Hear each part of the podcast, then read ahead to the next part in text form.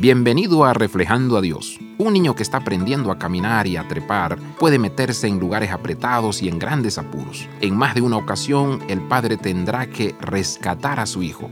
El niño puede o no estar en peligro. Es sorprendente que tan inconsciente del peligro puede estar un bebé.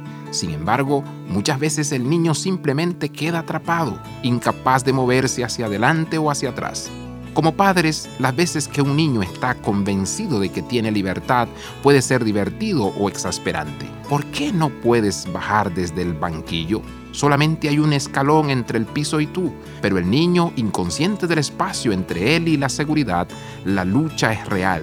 Confía en mí, dice el papá mientras guía al niño a la seguridad. ¿Cuán frecuentes somos como un bebé, atrapados en una situación que no entendemos? No podemos ver el panorama completo. Ese primer paso parece algo atrevido.